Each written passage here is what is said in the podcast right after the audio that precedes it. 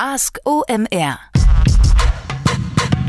Du fragst, wir antworten. Herzlich willkommen zur Folge 53 von Ask OMR, eurem Fragen und Antworten Podcast bei omr.com. Mein Name ist André Alpa. Ich bringe euch die Antworten auf die Fragen, die ihr gestellt habt, so gut wie möglich. Los geht's. Die nächste Frage kommt von Konstantin. Kann man eigentlich im Online-Marketing alt werden? Ich bin jetzt 36 Jahre alt. Schon jetzt werden Stellen in unserer Abteilung mit Leuten besetzt, die zehn Jahre jünger sind. Zehn Jahre älter ist niemand. Aufgrund der rasanten technischen Entwicklung sehe ich eine gewisse Gefahr, irgendwann einfach durch jemand Jüngeren ersetzt zu werden. Also, Online-Marketing bis zur Rente, geht das? Hey Konstantin, äh, vielen Dank für deine E-Mail mit der Frage. Also das ist natürlich eine super lustige Frage, um sie äh, diesem, äh, in diesem äh, sag mal, Ort zu stellen. Ähm, ähm, ich bin 42 äh, und werde im Januar 2019 43 Jahre alt. Die beiden Personen, äh, Kai und Erik, die mir immer helfen, äh, eure Fragen mit zu beantworten, ähm, sind beide älter als ich. Ähm, insofern, also zumindest für die nächsten zehn Jahre, wenn du jetzt 36 bist, musst du dir grundsätzlich schon mal keine Sorgen machen. wäre erstmal meine erste kurze Antwort dafür. Aber es hängt natürlich immer allem, äh, alles von einem selbst ab. Also insofern, es ist grundsätzlich ein guter Punkt und man kann das schon äh, legitim fragen. Ähm, ich glaube, ähm, äh, es gibt natürlich, wir sind natürlich tätig in einem schnell verändernden Umfeld, unabhängig davon, dass es Online-Marketing ist. Und in diesem schnell verändernden Umfeld, was dort schnell verjährt, ist Wissen im Detailbereich. Aber äh, was eben äh, sozusagen durchaus auch relevant ist, ist eben Erfahrungswissen. Also, sagen wir mal, die, die Menge der Dinge, die man schon mal im Leben gesehen hat. Denn ganz häufig ähm, sind Innovationen, die kommen, in gewissen Aspekten ähnlich zu anderen Phänomenen, die man vielleicht schon mal früher hatte. Und dann hat man eigentlich extrem große Vorteile, wenn man dann eben Schemata erkennen kann, und Transferleistung geistige erbringen kann äh, von Sachen, die man schon mal gesehen hat, die man dann anwenden kann auf einen neuen Bereich, von dem vielleicht noch am Anfang äh, gar keine Ahnung hat. Also ich glaube, da hat man auf jeden Fall Vorteile zu, zu Berufseinsteigern. Ne? Aber ich glaube, einer der Gründe, warum natürlich junge Leute ähm, eingestellt werden, ist, der Bereich wächst und er braucht mehr Leute und tendenziell gibt es ja gar nicht so viele Leute mit Erfahrung. Das heißt, man muss erstmal irgendwo anfangen und Leute mit Erfahrung aufbauen. Und aus Arbeitgebersicht sind wahrscheinlich eben auch die jüngeren Leute erstmal günstiger. Die Frage ist eben, äh, welche Qualität Arbeit kommt bei raus, beziehungsweise welche Erfahrung, welches Wissen ist schon da, oder sind das eigentlich erst Leute, die kommen eigentlich eher zum Lernen als zum Verdienen und dann, wenn sie gelernt haben, dann werden sie erst richtig verdienen, weil dann, sagen wir mal, haben sie Erfahrung und Ahnung und können was machen. Ich glaube, dass ein guter Marketer ähm, vor allem ja, nicht das Gefühl dafür verlieren darf, was sind eigentlich die relevanten Themen. Ähm, vor lauter, sagen wir mal, laut Noise, würde man zu, zu Denglisch sagen. Also vor lauter Rauschen, was man da so hört, zu verstehen, was sind eigentlich davon die wichtigen Melodien, auf die Acht geben können. Das heißt, dass man da eben eigentlich mit Erfahrung, mit, mit je älter man ist, schafft man eigentlich äh, sozusagen hoffentlich das, das, das Wichtige vom Unwichtigen besser zu trennen. Und es kann eben durchaus sein, dass man dann eben ähm, mit, mit gehobenem Alter und gehobener Erfahrung dann eher, sagen wir mal, in die Management-Aspekte reinkommt. Was ist also die richtige Orga, um das Marketing aufzusetzen? Was sind eigentlich die richtigen Prioritäten? Wie muss man eigentlich das Geschäftsmodell weiterentwickeln? Und solche Fragestellungen, sagen wir mal, eher äh, den Tag füllen, als jetzt wirklich äh, Gebote steuern ähm, auf SEA. Also ich bezweifle sozusagen, dass man als äh, Google AdWords Manager in Rente gehen kann. Ähm, äh, kann natürlich auch sein, also Ausnahmen bestätigen immer die Regel, aber mein Gefühl wäre, dass es eher anders ist. Ähm, insofern, ich glaube, es gibt Dinge, die Personen mit weniger Erfahrung, unabhängig vom Alter, man muss ja gucken, ich glaube, da bei diesem Alter gibt es ja auch mittlerweile so Diskriminierungssachen. Ich entsinne mich, dass es da bei Stellenanzeigen äh, äh, irgendwie, irgendwie, mal so Gags gab, so rechtliche Sachen, dass man bloß nicht reinschreiben äh, darf, dass man junge oder alte Kollegen äh, haben will. Ähm, ähm, aber insofern ist es wahrscheinlich sinnreicher davon zu sprechen von Leuten mit mehr und weniger Erfahrung. Ähm, ich glaube, wenn man, äh, sagen wir mal, fortgeschritten, in fortgeschrittenem Lebensalter ist, ist wahrscheinlich die Positionierung als Kanalspezialist gar nicht so vorteilhaft, sondern ich glaube, man muss halt mehr gehen in Richtung dieses, äh, auf wieder auf Denglisch leider nur auszudrücken, diese, man, man, man sagt das manchmal so, der T-shaped Marketer, also sprich der T-förmige Marketer. Das heißt, dass man viel Erfahrung hat in einem Kanal, aber gleichzeitig eben die Breite hat, um zu sehen, wie wie ist der eigene Kanal zu sehen in Relation und im Zusammenspiel mit all dem, was sonst noch so passiert. Und ich glaube eben, dass das singuläre Wissen in einem bestimmten Kanal, das, was eben vielleicht jemandem, der von der Lerngeschwindigkeit nicht ganz mehr so ist wie eine jüngere Person, äh, dass das dem vielleicht äh, ja, schwerer fällt äh, zu lernen, weil das eben auch eine relativ kurze Halbwertszeit hat. Aber also insofern kann sein, dass, dass neue reinkommende Leute ähm, mit Nischenwissen glänzen können, aber letztendlich das Nischenwissen verjährt äh, relativ schnell und man muss eben dranbleiben. Ähm, und, und manchmal ist es eben auch so, wenn man sieht, dass Leute neu in die Branche reinkommen, die verstehen ganz viel, also ganz viel von so Grundlagendingen gar nicht, die man als, sagen wir mal, jemand mit mehr Erfahrung durchaus eben schon mitbringt. Das heißt, äh, die, die sehen halt eben einen Pixel und Cookie und wie das alles zusammenspielt, so als Commodity, aber die können sich eigentlich gar nicht mehr vorstellen, was, was so dahinter ist. Und ich glaube, da hat man eben auch immer wieder Vorteile, ähm, wenn man da ein bisschen mehr Erfahrung hat, ähm, weil, weil man das eben, ja, ge gemacht hat. Also und, und irgendwie sozusagen von, von, von Grund auf ordentlich gelernt hat. Ähm, ich glaube, was wichtig ist in unserem Online-Marketing-Bereich, bereit zu sein und Spaß dran zu haben und, und sich davon ja, gechallenged fühlen, wieder ein schönes Denglisch, ähm, ähm, dass es eben immer wieder was Neues gibt. Man muss Bock haben, äh, neue Sachen zu entdecken, Dinge auszuprobieren. Äh, wenn man da Spaß und Leidenschaft an der Sache hat, dann würde ich eigentlich wenig Sorge haben, äh, dass sozusagen ich da abgehängt werde oder irrelevant werde. Also ich, ich sehe zwar sicherlich ähm, ähm, äh, viele junge Leute mit weniger Erfahrung äh, in die Branche neu reinkommen, weil sie wächst, aber ich sehe einen ähm, Bedarf nach erfahrenen Leuten, äh, in unserem Bereich äh, mindestens genauso gigantisch in Relation natürlich wachsen. Es gibt natürlich nicht so viele leitende Funktionen, wie es ausführende Funktionen gibt.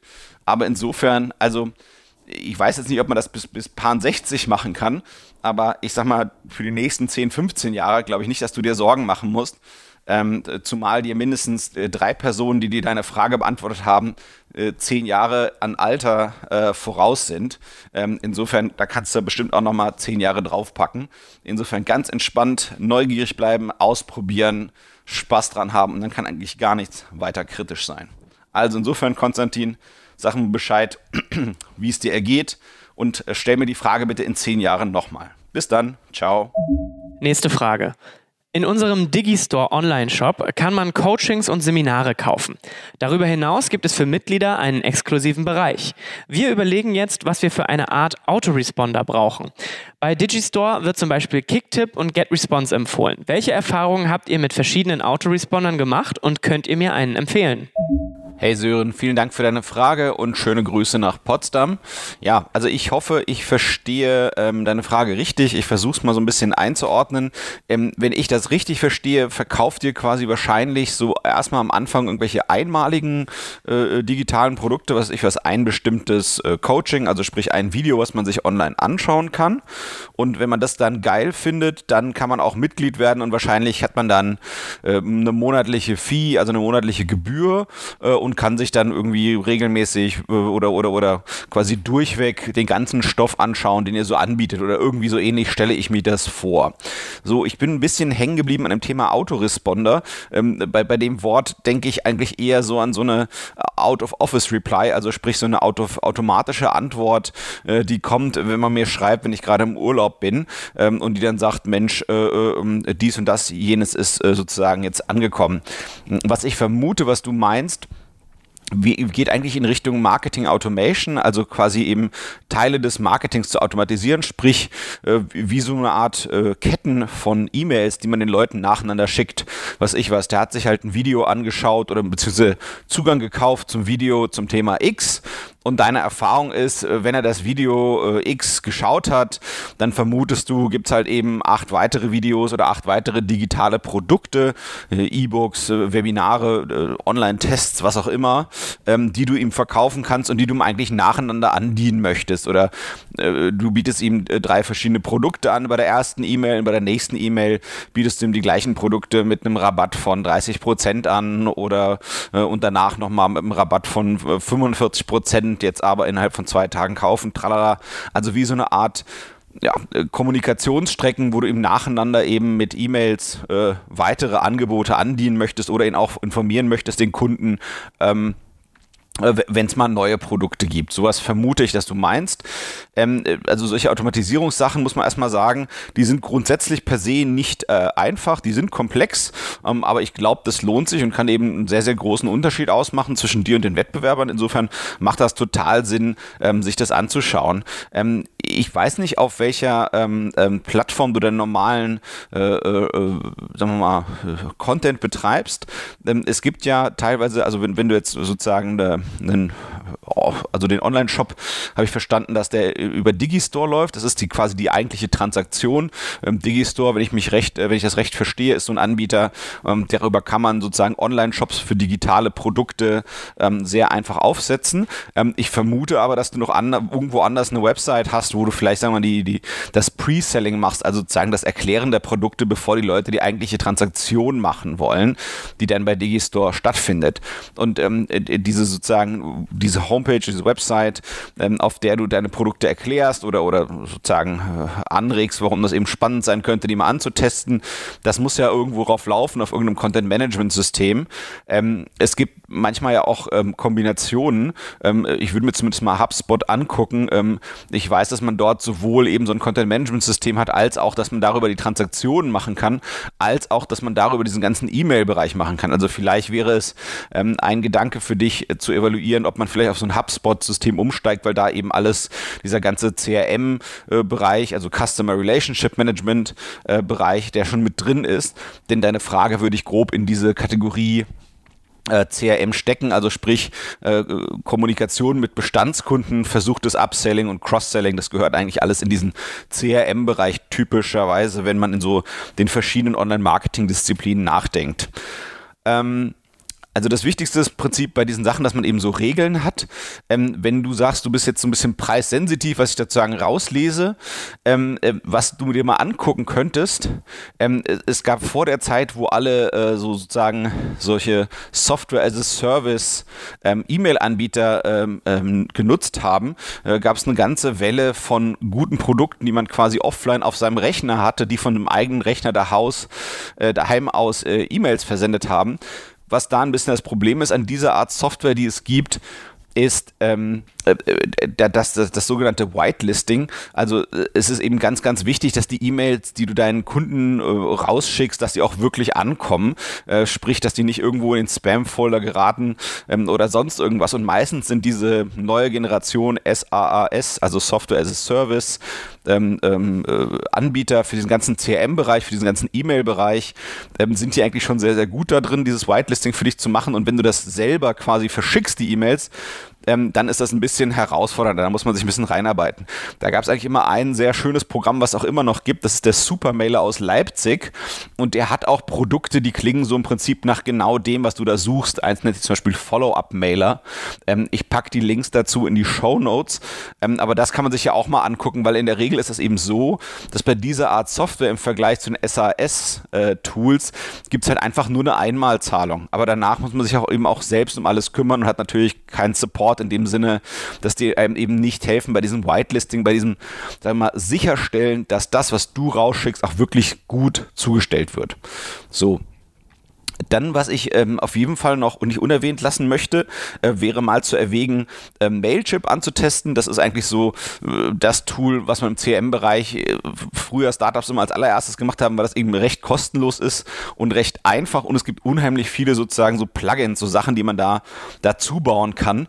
Ähm, auch mit einfachen Sachen wie If This Then That kann man da Sachen äh, äh, sehr, sehr einfach sozusagen unter Anführungsstrichen programmieren also diese Logiken aufbauen, äh, wann wem was geschickt wird an weiterem Upsell-Hook, also äh, an, an, an einer sozusagen Anregung, was die noch kaufen könnten, um es irgendwie das Denglische äh, ein bisschen ins Deutsche sinnreich zu übersetzen.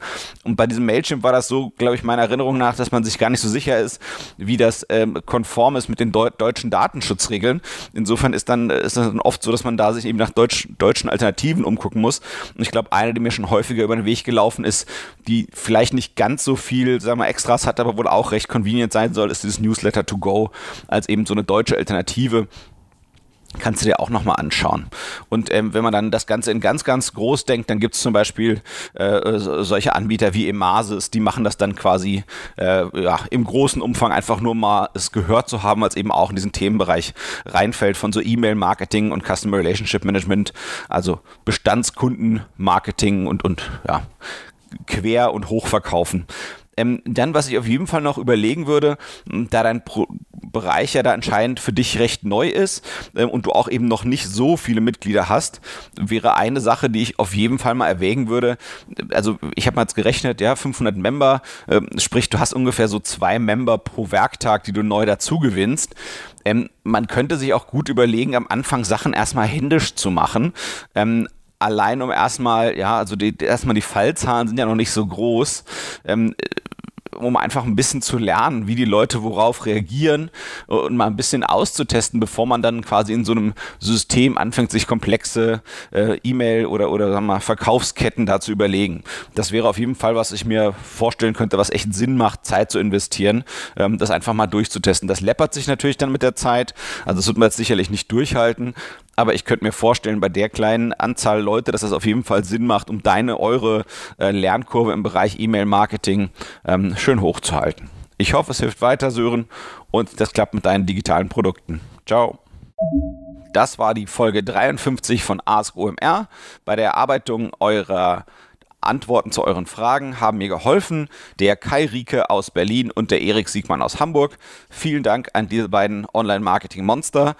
Ich wünsche mir von euch, bevor ihr aufhört, diesen Podcast zu hören, noch eine kleine Sache.